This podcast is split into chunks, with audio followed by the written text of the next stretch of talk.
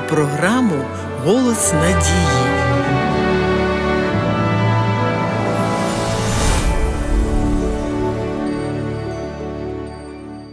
Як ви вибираєте церкву? Чого очікуєте від неї?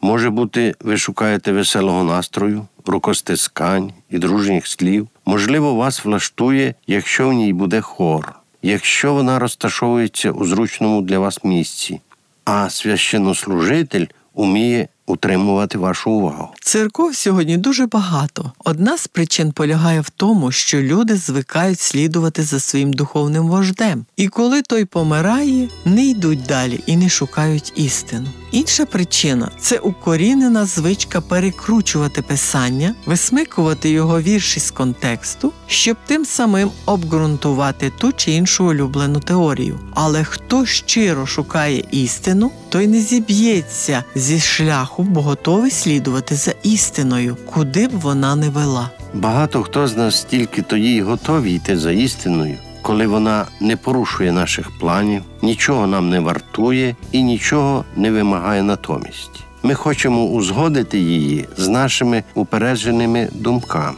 Ми не заперечуємо, якщо вона веде нас до Спасителя, але чи вона веде нас до Творця? Справа в тому, що деякі релігійні лідери відкидають буквальні дні творіння. А це виходить, що Бог нібито заслабий створити щось за короткий проміжок часу, а тому йому потрібні для творчого процесу довгі періоди. Але рано чи пізно ви переконаєтесь, що будь-яка релігія, в якій немає творця, порожній колодязь. Якщо ми вважаємо, що наше минуле результат еволюції і випадкового розвитку подій, то з цих позицій нам треба сприймати і майбутнє, а це значить, що його ми теж віддаємо на волю сліпого випадку, заперечуючи розповідь про творіння, яке Бог залишив для нас в книзі буття, ми напевно будемо заперечувати і майбутнє, яким воно передбачено в книзі Откровення. Релігія, в якій немає творця, релігія без надії. Бо тільки Бог може змінити наші серця,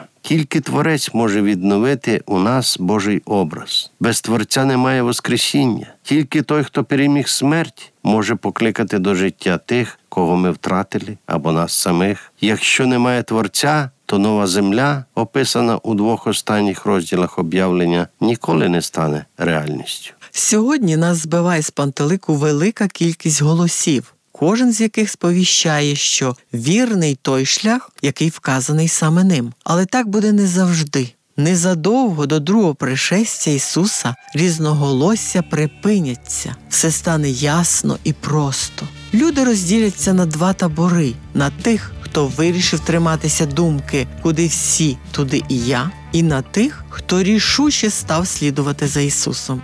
Є у мене інші вівці, які не з цієї кошари, сказав Ісус, і тих належить мені привести. Вони почують мій голос, і буде одне стадо і один пастир. Чи можете ви стверджувати, що є істинним послідовником Ісуса, якщо погоджуєтеся в угоду падшому Вавилону, викинути одну з десяти заповідей, яка єдина вказує, хто є нашим творцем, котрий за шість днів створив землю та все, що на ній? Щоб вирвати зі свідомості людей пам'ять про творця, ворог людства намагається змінити четверту заповідь або навіть взагалі відмінити їх усі. То підемо за більшістю чи за Ісусом. Ось терпеливість святих, котрі додержуються Божих заповідей та Ісусової віри. А без Божих заповідей Ісусової віри не буває.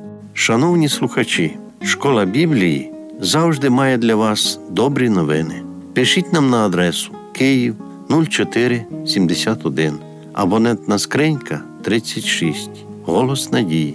Або дзвоніть нам на безкоштовну гарячу лінію з будь-якого мобільного оператора за номером 0800 30 20 20. До наступної зустрічі!